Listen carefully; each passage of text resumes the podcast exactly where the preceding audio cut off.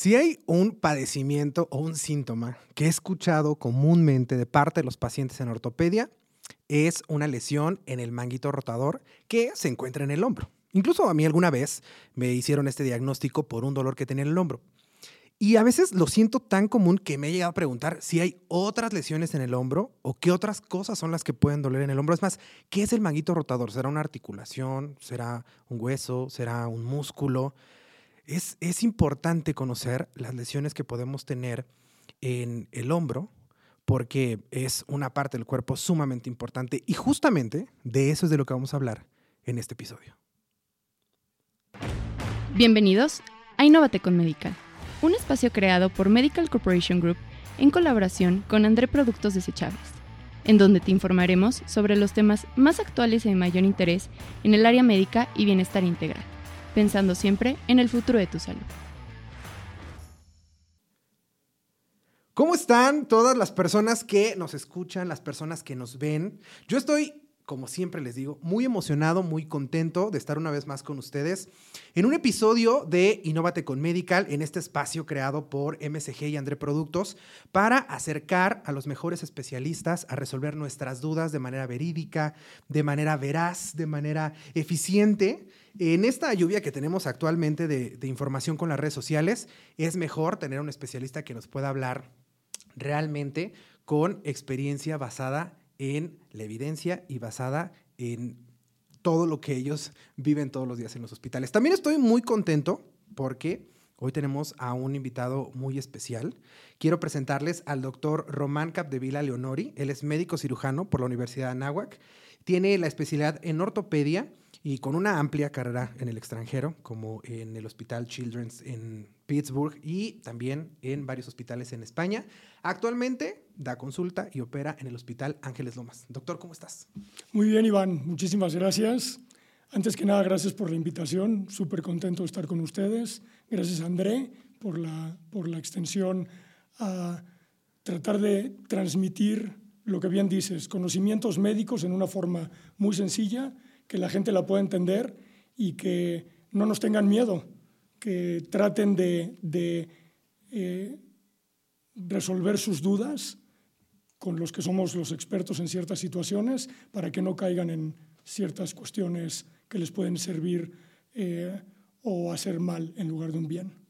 Exacto, pues esa es la idea, doctor, y pues siéntete cómodo de platicar con nosotros acerca de estos temas, de, hacerlo de una manera amena y, este, y, lo iremos, iremos resolviendo todas nuestras dudas seguramente, eh, todas las dudas que a veces escucho de los pacientes. Y en esta ocasión, dudas relacionadas a los dolores y los problemas más comunes que tenemos en el hombro. Un Pareciera que no, pero una región que yo creo que es fácil de que se lastime, sobre todo cuando somos personas eh, sedentarias, que no tenemos una, un tono muscular lo suficientemente eh, fuerte o resistente para hacer ciertos movimientos, a veces hasta movimientos de la vida cotidiana. Yo empezaba diciendo que alguna vez me diagnosticaron con esta lesión del manguito rotador y he de reconocer que yo llevo eh, en el gimnasio de manera este, comprometida lo que va de este año, ¿no? Lo intenté varias veces, lo intenté varias veces, pero eh, sin éxito. Entonces, eh,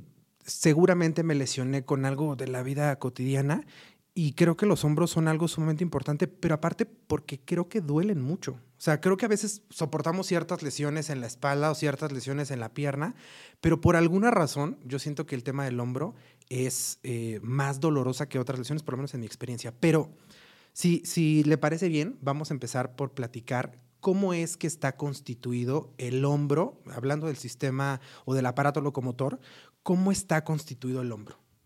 Bueno, eh, anatómicamente, eh, y yéndonos muy sencillo, tenemos huesos, tenemos ligamentos, tenemos músculos y tendones. Los huesos eh, básicamente son la escápula o el homóplato, lo que le llaman la alita. La alita. todo el mundo la conoce. Y el húmero.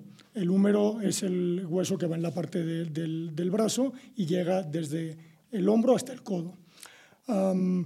Eso tiene un cartílago articular en el cual eh, se genera el movimiento, pero ese movimiento lo generan los músculos, que son en gran parte el mango rotador y el músculo deltoides que es el músculo de la parte externa del hombro. Tenemos músculos en la parte anterior, que es el pectoral, y en la parte posterior, que es el trapecio, que luego se correlaciona mucho, ahorita hablaremos de eso si quieres, con los famosos dolores de cuello, que se correlacionan mucho con los dolores de hombro, entonces ya no sabes qué fue primero. Como dicen por ahí, si el huevo o la, gallina, ¿no? Entonces tiene esa relación. Y aparte tenemos muchos ligamentos que estabilizan al hombro. El hombro tiene la particularidad de ser la articulación que más se mueve del cuerpo. Mm. El rango de movimiento del hombro es prácticamente 360 grados, mucho más que la cadera. Pero para poder lograr ese movimiento tenemos una articulación que es totalmente plana. No hay una em, congruencia anatómica. ¿Qué significa eso? Que por naturaleza es una articulación inestable, que se estabiliza mediante ligamentos y músculos. Entonces, por lo mismo es muy fácil estársela lastimando, como tú bien dijiste, con cosas cotidianas. Ok. Entonces, eh, eh, ¿cómo se llama este? Me dijo que era un, ligamento o una articulación. Es una articulación, la que es, la que es plana. ¿No? Es una articulación. Es una articulación. Es la glenoides que articula con la cabeza humeral. Ahí es donde tenemos cartílago articular. Que es la que gira. Es la que gira. Ok. Exactamente. Eh, es que esto, esto ya va agarrando sentido, doctor, porque si es la articulación, que es, o más bien, es la parte del cuerpo que más se mueve, ¿no? Y, que tiene una, un movimiento de 360 grados que no eh, es eh, coherente con la articulación que es plana, pues ahora entiendo por qué es tan fácil que nos lastimemos el hombro, pero también por qué duele, Porque supongo que cuando ya tenemos una lesión, pues el movimiento quiere seguir siendo el mismo. Entonces, como tiene este movimiento tan amplio, eh, si estás lesionado, pues por eso duele más que alguna otra parte del cuerpo que a lo mejor no tiene este mismo nivel de movimiento. Claro, sí, sí, sí, totalmente. Aquí la, aquí la cuestión es, eh, ni siquiera tienes que estar lesionado. Puedes tener una inflamación, puedes haber hecho un movimiento raro y que te pellizques ahí algún tendón o alguna cosa, y eso no significa que se haya roto o que esté lesionado, simplemente se inflama, genera dolor y disminuye el rango de movimiento. Muchas veces justo la palabra lesión es la que el paciente le tiene miedo. Dice, híjole, es que ya me está doliendo el hombro. No, ni voy a ir porque me van a decir que me van a tener que operar, me van a decir que ya no puedo hacer el deporte que me gusta, o que ya no puedo hacer tal cosa, o que ya no puedo ir a chambear. Pues no, muchas veces este, esto se puede manejar en forma temprana y entonces la solución es muchísimo más fácil que cuando se esperan y se esperan y lo dejan pasar y cuando llegan con nosotros pues ya a lo mejor el problema ya es mayor.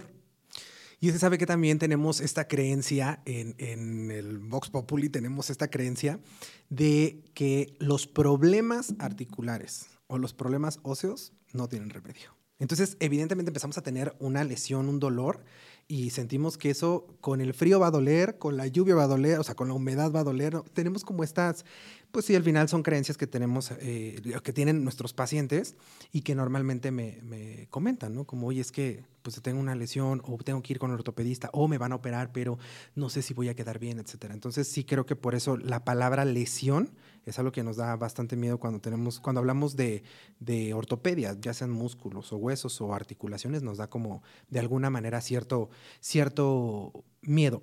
Mencionaba hace rato sobre este amplio rango de movimiento que tiene el hombro. Y eso me trae a una pregunta bastante importante que nos va a llevar después a prevenir o a la parte de prevenir lesiones en el hombro.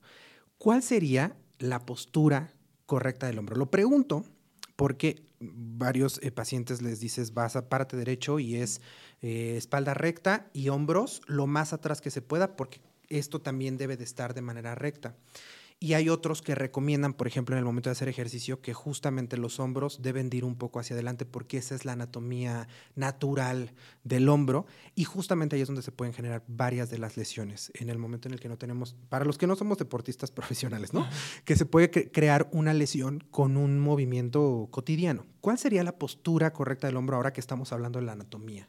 Sí, aquí, aquí pues la idea es... Um, Básicamente las posturas, el cuerpo es muy sabio. Entonces el, el, cuerpo agarra las posturas naturales en el momento en que los músculos que jalan para adelante y, los, y jalan para atrás están balanceados en fuerza. ¿Eso qué significa? Que no tenemos que estar batallando o luchando contra una postura, jalando los hombros hacia atrás o dejándolos caer totalmente hacia el frente, sino que debemos de dejarlos en una posición natural. Aquí el problema es que muchas veces, y eso nos lo preguntan mucho, la posición natural, si nosotros trabajamos, por ejemplo, en el gimnasio, mucho pectoral, porque nos gusta estar muy marcados de pectoral, o hay otros que trabajan mucho dorsal ancho, porque les gusta estar muy marcados de la parte de la espalda, y no generas un balance muscular en eso, entonces los hombros sí se van a empezar a ir a una postura que no es la anatómica. Y, y obviamente lo que estás diciendo, si no estás en una posición anatómica y haces un movimiento forzado, entonces es donde te vas a lastimar. Pero ni siquiera tiene que ser forzado en el gym. O sea, a nosotros nos toca que de repente se lastimaron el típico movimiento de subir una maleta a la parte de arriba de un avión o del closet o lo que sea, bajar una cacerola del, del closet de arriba de la cocina, eh, yo qué sé, cosas de ese tipo. Por ejemplo, muy común, el jalón del perro. Ah, claro. Salen con el perro a pasear y ¡pum! les dio un jalón con la correa porque vieron a otro perro o cualquier cosa y ahí vienen las lesiones. De eso no estamos exentos, esos son, son accidentes. Entonces, pues hay que cuidar mucho esas posturas para no eh, estar luchando contra nuestro propio cuerpo, sino que dejarlo que tenga la postura más relajada, que es la más anatómica. Ok, porque entonces lo que me va a dar postura es la fortaleza muscular que tenga, es decir, por supuesto que tengo que estar haciendo actividad física para que mis músculos sean lo suficientemente resistentes, pero de manera equilibrada, no queriendo forzar el crecimiento de un músculo en específico, sino de manera equilibrada para que los músculos tensen lo que se tenga que tensar y uno tenga la postura correcta. ¿Entendí bien? Entendiste perfecto y eso es justo, eso es justo. El chiste, por eso, eh, cuando vas a rutinas de ejercicio ya bien establecidas, de repente trabajas unos grupos musculares y al día siguiente descansas esos y trabajas otros. Y al día siguiente te dicen, ahora nada más camina. Y oye, no, yo quiero seguir. Pues no, o sea, tiene que llevar todo un equilibrio. Un equilibrio muscular y un balance. De acuerdo. Doctor, quiero ver si pregunto bien. Eh, porque quiero hablar de las lesiones más comunes que se tienen en el hombro. Pero ya nos explicó anatómicamente cómo está, de manera muy general, cómo está compuesto el hombro.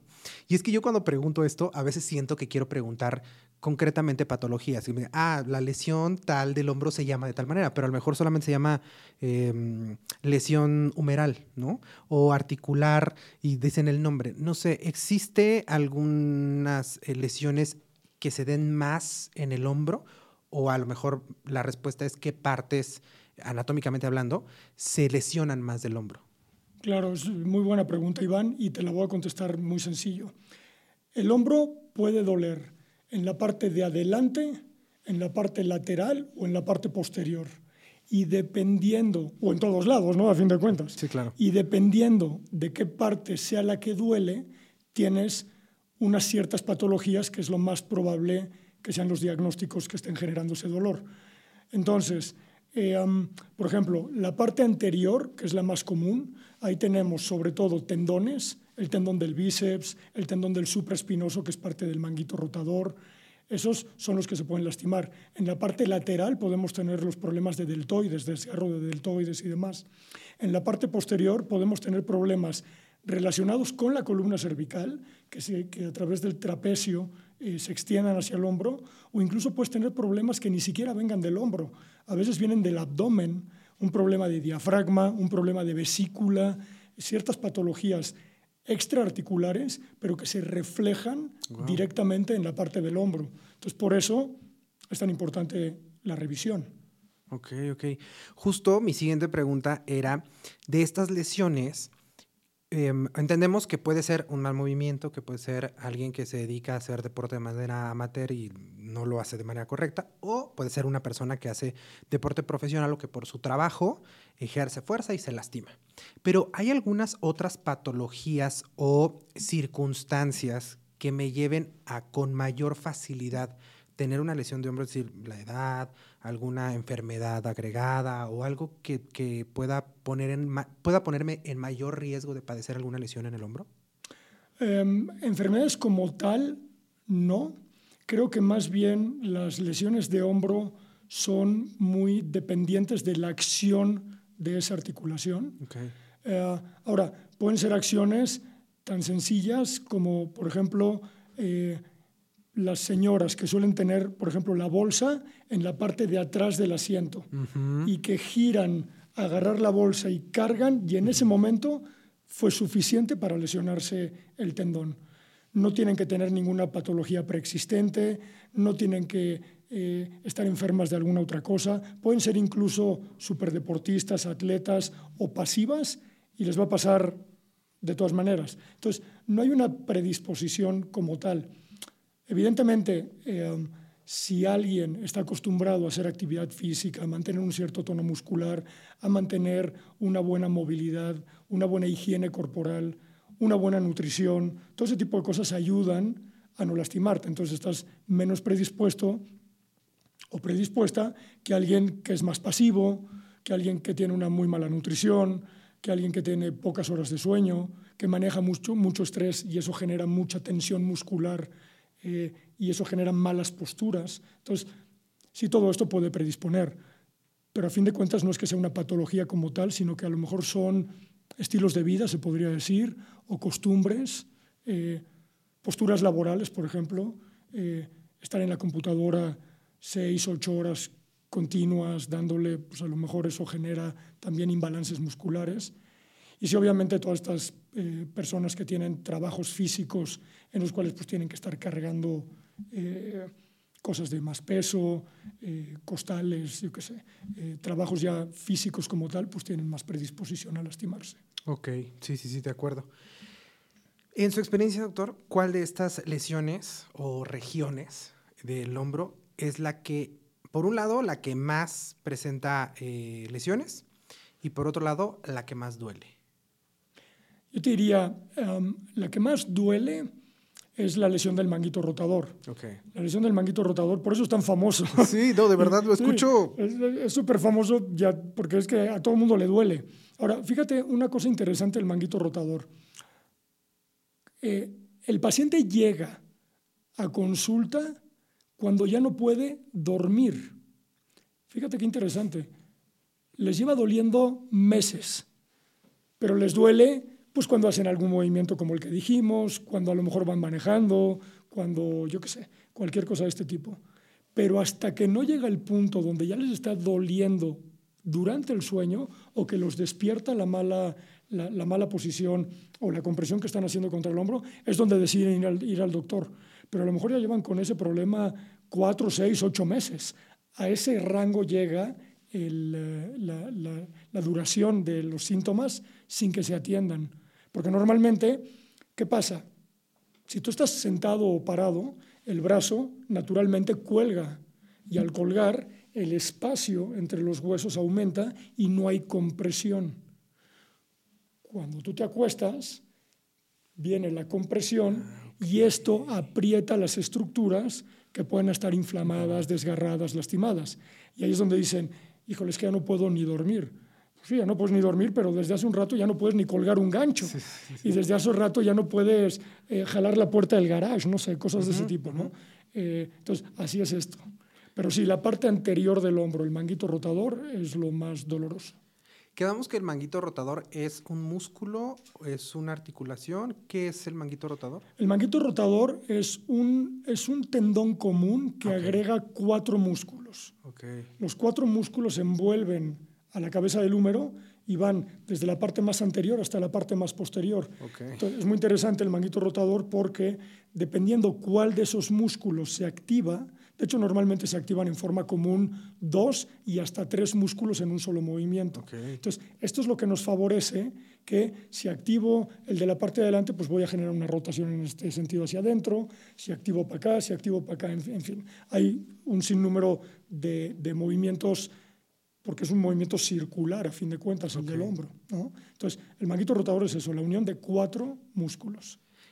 Normalmente las lesiones del manguito rotador se pueden, digo, otra vez, se los digo muchas veces, cada paciente es un mundo y no podemos dar respuesta particular al padecimiento de un paciente en específico que nos esté escuchando porque pues eso requiere su consulta.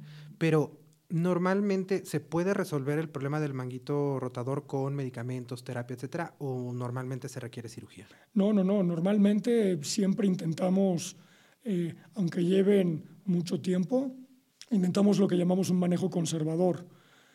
Por lo regular, no inmovilizamos, a no ser que sea un evento eh, agudo. Un evento agudo es un accidente. En el cual se lleven un golpe muy fuerte, en el cual lleven un desgarro muy fuerte, hayan hecho algún esfuerzo en el que hayan sentido un, un tronido, un chasquido, alguna cosa de esas.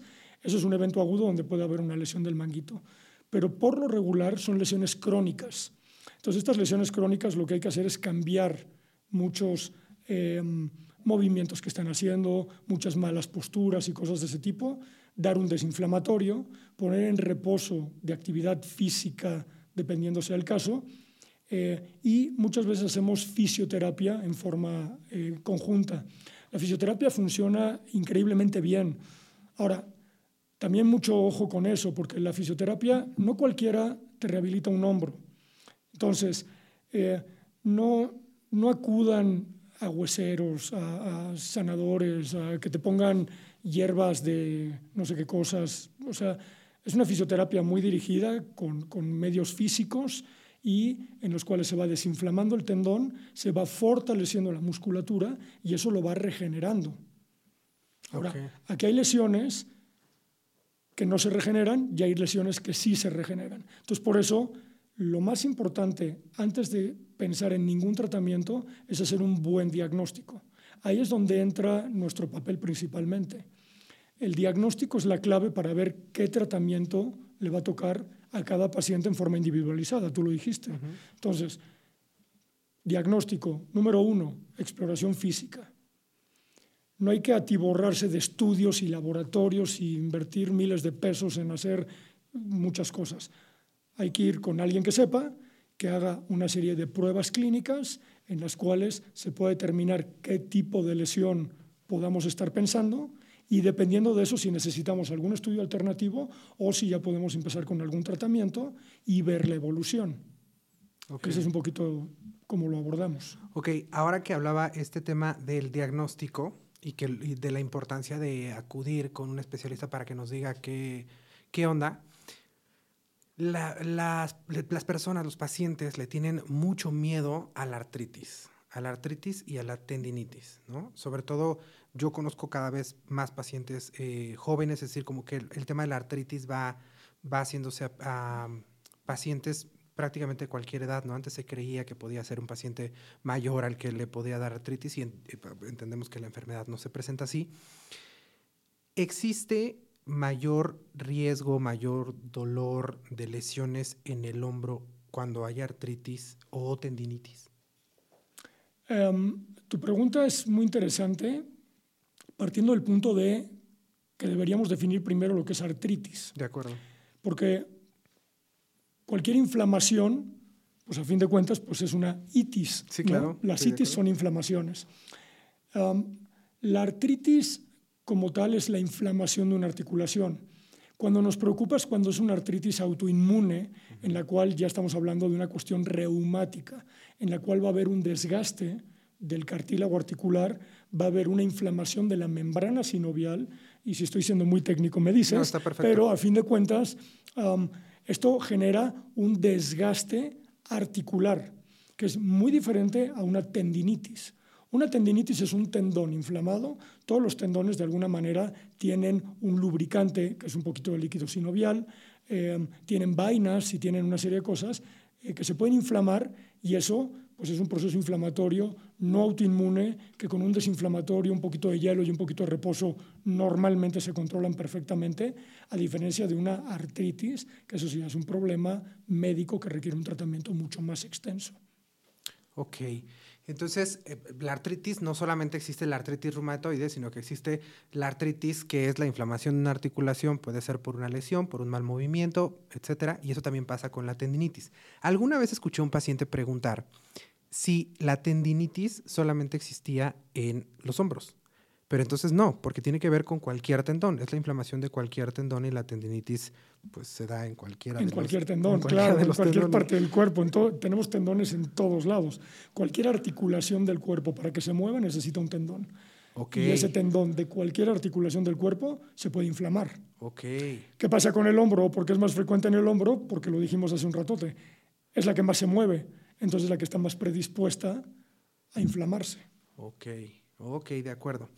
Doctor, para las personas que hacen deporte, no deporte profesional, porque bueno, también, también cabe en la pregunta, pero las personas que hacen deporte profesional normalmente tienen un médico del deporte cerca, incluso una clínica de rehabilitación o terapia física, etc.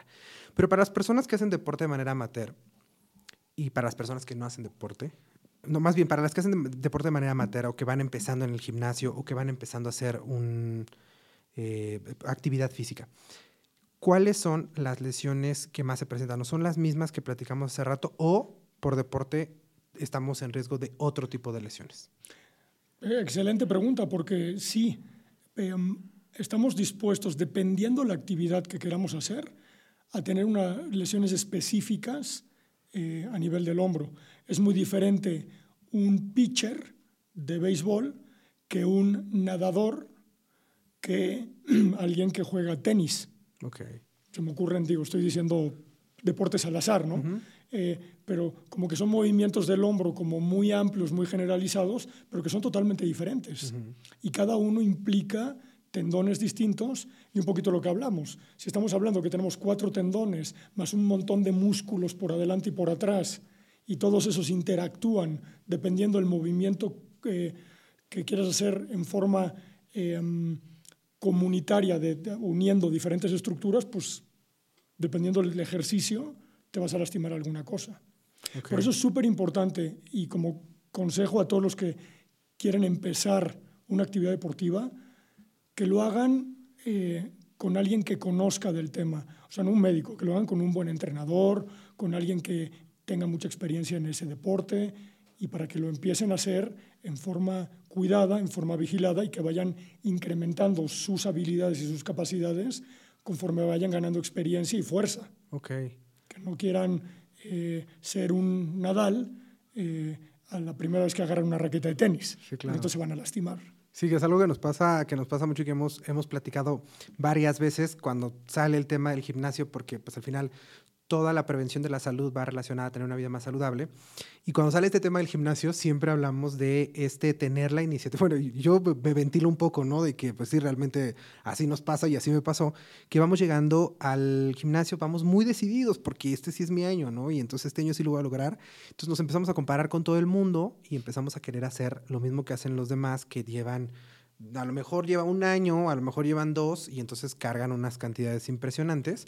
Y aparte, tienen muy pulida la técnica, tal vez ya hayan sufrido lesiones y eso les enseñó cómo se tenía que hacer, etcétera. Y no lo hacemos de manera gradual, no lo hacemos de manera cuidada, no lo hacemos con esta precaución que requiere el cuidado pues, de nuestro cuerpo. ¿no? no se trata más de hacer deporte para estar más saludable, sino hacer deporte de manera correcta para no lastimar más nuestro cuerpo de lo que, de lo, que lo queremos ayudar. ¿no? Claro.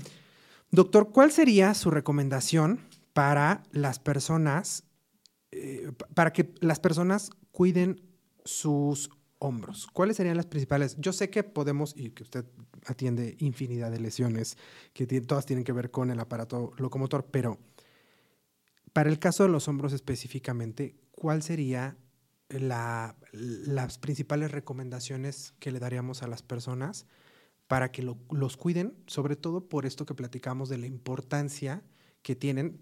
Yo pensé que estaba bastante equivocado al inicio con que por alguna razón se, les, se lastiman más que otras partes del cuerpo y de lo importantes que son por el movimiento que, que hay y que ejercen en, nuestro cuerpo. ¿Cuál sería la principal recomendación? Básicamente la postura. Yo te diría, si tuviera que decir una sola palabra, diría buena postura. Y la buena postura pues la, obtienes mediante muchas cosas, ¿no? Entonces, eh, el ejercicio creo que es clave y pueden ser ejercicios súper sencillos, y van a ver, no tienes que ir al gym cinco veces a la semana, tres horas de gym.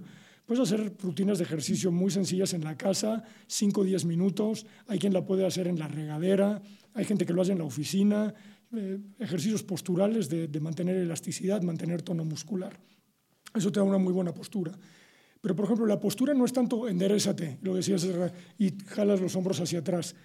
Mucho de la postura está en el abdomen. Entonces, trabajar el core, trabajar toda la fuerza muscular de abdomen eh, es buenísimo. Eh, postura durante el trabajo. Tener una buena silla, una silla ergonómica, un escritorio ergonómico, ¿Qué pasó ahora en, la parte de la pandemia? Trabajábamos en la mesa del comedor. Pues la mesa del comedor está diseñada para comer. Para comer. Y comes media hora y si te echas una sobremesa, pues como una horita y media, pero ya, ya de hecho, como que te empieza a cansar. Imagínate estar ahí seis, ocho horas haciendo home office. Por eso empezaron a tener que mandar escritorios y sillas ergonómicas y cosas de ese tipo. Todo eso eh, ayuda a la posición de los hombros, de la espalda y del abdomen, y esa es la mejor manera de cuidarnos y de no tener dolor. ¿Existe algún alimento que debamos de consumir eh, para cuidar, evidentemente, pues todas nuestras articulaciones y todos los músculos, no específicamente los del hombro, pero en general nuestros huesos, nuestros músculos, nuestras articulaciones, ¿Existe algún alimento que debamos de considerar dentro de la dieta balanceada? Sí, sí, sí. Eh, y es una excelente pregunta porque son cosas que tenemos todos al alcance de, la, dieta balanceada y de la, dieta diaria. No, no es tanto el tomar complementos y el estar consiguiendo eh, muchos eh, frascos de vitaminas y de cosas de ese tipo. Es lo que tenemos en la dieta cotidiana, en el refri, en la alacena de cada quien tratar de buscar alimentos que contengan calcio, pero por sí mismo es muchísimo mejor el calcio natural que el calcio que te tomas en tabletas. Entonces, eh, la tortilla tiene mucho calcio, los lácteos eh, que, vienen con, con, calcio extra y ese tipo de cosas funcionan muy bien.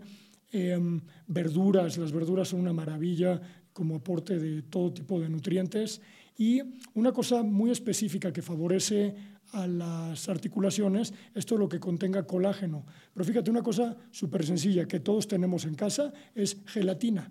No tienes que estar buscando que... Em, no sé qué cosa hidrolizada y que no sé qué tanto de cartílago y tiburón. Y, no, tienes que buscar eso. Una gelatina diaria, una vez al día, es más que suficiente para tener un aporte de colágeno que nos favorece a todas las articulaciones, no nada más al hombro. Nos ayuda a todo. De acuerdo, doctor. La verdad es que he quedado, he aprendido bastante en este, en este episodio, porque yo siempre había tenido esta idea de la importancia. Yo creo que le, di más importancia a los hombros cuando me lesioné, ¿no? La vez que ya no me pude mover, porque usted platicaba esto de que cuando ya no podemos dormir es cuando vamos, bueno, pues haga de cuenta, ¿no? O sea, yo me sentí sumamente identificado. Y en ese momento te das cuenta de la importancia del hombro, porque estamos muy acostumbrados a que las manos son muy valiosas y el antebrazo es muy valioso, porque es lo que alcanzamos a ver y lo que sostiene cosas, ¿no? Y cuando realmente te lesionas, es cuando realmente dices, ah, creo que esto funcionaba para más cosas, porque no lo puedo mover y no puedo hacer otro tipo de actividades. Entonces, siempre he tenido en la mente esto de la importancia del hombro y he aprendido muchísimo en el episodio de hoy, desde la composición que tiene el hombro, de manera muy, muy sencilla, anatómicamente, cómo está compuesto el hombro, lo cual le da sentido a las lesiones que puedo tener, a cómo cuidarlo, etc. Eh, desde luego también el, hablar de la postura, creo que es algo sumamente importante. ¿Cuál es la postura correcta? ¿no? Hablar de cómo los músculos son los que eh, eh, jalan o acomodan, en, en algunos casos comprimen y acomodan todo para que esté en su justo lugar y no es necesario estar forzando eh, eh, las posturas, ¿no? Para tener una postura mucho más natural y que a su vez esa es la mejor recomendación para cuidar nuestros hombros, además de una dieta balanceada y del consumo de colágeno que se puede hacer desde, desde una gelatina, entre muchas otras cosas que aprendimos en este episodio. Doctor, ¿algo que le gustaría concluir relacionado con este tema? Pues no, básicamente la, recomendación de que se cuiden mucho, de que... Mm, Ojalá y sí busquen hacer una actividad física si no la están haciendo y si sí la están haciendo, que la hagan con las precauciones debidas para que no se estén lastimando. Las lesiones son muy prevenibles y es mucho mejor prevenir que estar curando lesiones crónicas. Entonces mi recomendación es la prevención, prevención, prevención. Por eso siempre estamos aquí constantemente preguntándole a los especialistas cuál es la forma de prevenir, ¿no? ¿Cuál es la forma de, de, no llegar hasta ese momento de hospitalización o de cirugía o de tratamiento y de estudios y de todo lo que nos tenemos que enfrentar cuando tenemos una lesión? Seguramente después de este episodio habrá muchas personas que quieran acercarse con usted, doctor, no solamente por problemas del hombro, eso para que lo, lo tengamos todos. El doctor se especializa en todo lo que tiene que ver con ortopedia eh, de cualquier parte, de cualquier parte del cuerpo. Así es que si ustedes quieren eh, tener una consulta con el doctor, ¿a dónde podemos mandar a las personas, doctor? Eh, con muchísimo gusto, yo estoy en el Hospital Ángeles de Las Lomas. Eh, esto es en la zona de Interlomas, por Huizquilucan, hacia la salida de Toluca, para los que no ubiquen. Eh, um, estamos en el consultorio y los teléfonos, pues si quieres los, los digo. Sí, sí, los, Perfecto, sí, es 55 52 46 95 08 y 55 52 47 50 92. Esos son los teléfonos directamente del Directamente consultorio. consultorio. Con eso, doctor, si ustedes quieren tener una cita con el doctor, ahí pueden llamar, ahí pueden agendar su cita. No dejemos que una lesión que puede ser eh, tratada eh, de una manera eh, conservadora, se convierta en una lesión que tenga que llegar a un procedimiento mucho más invasivo o un procedimiento que nos tenga en recuperación durante mucho tiempo. Acerquémonos con los especialistas, por favor, busquemos personas que, eh, basados en la evidencia y en la ciencia, nos puedan ayudar a tener una mejor eh, salud de nuestros músculos, de nuestras articulaciones y de nuestros huesos.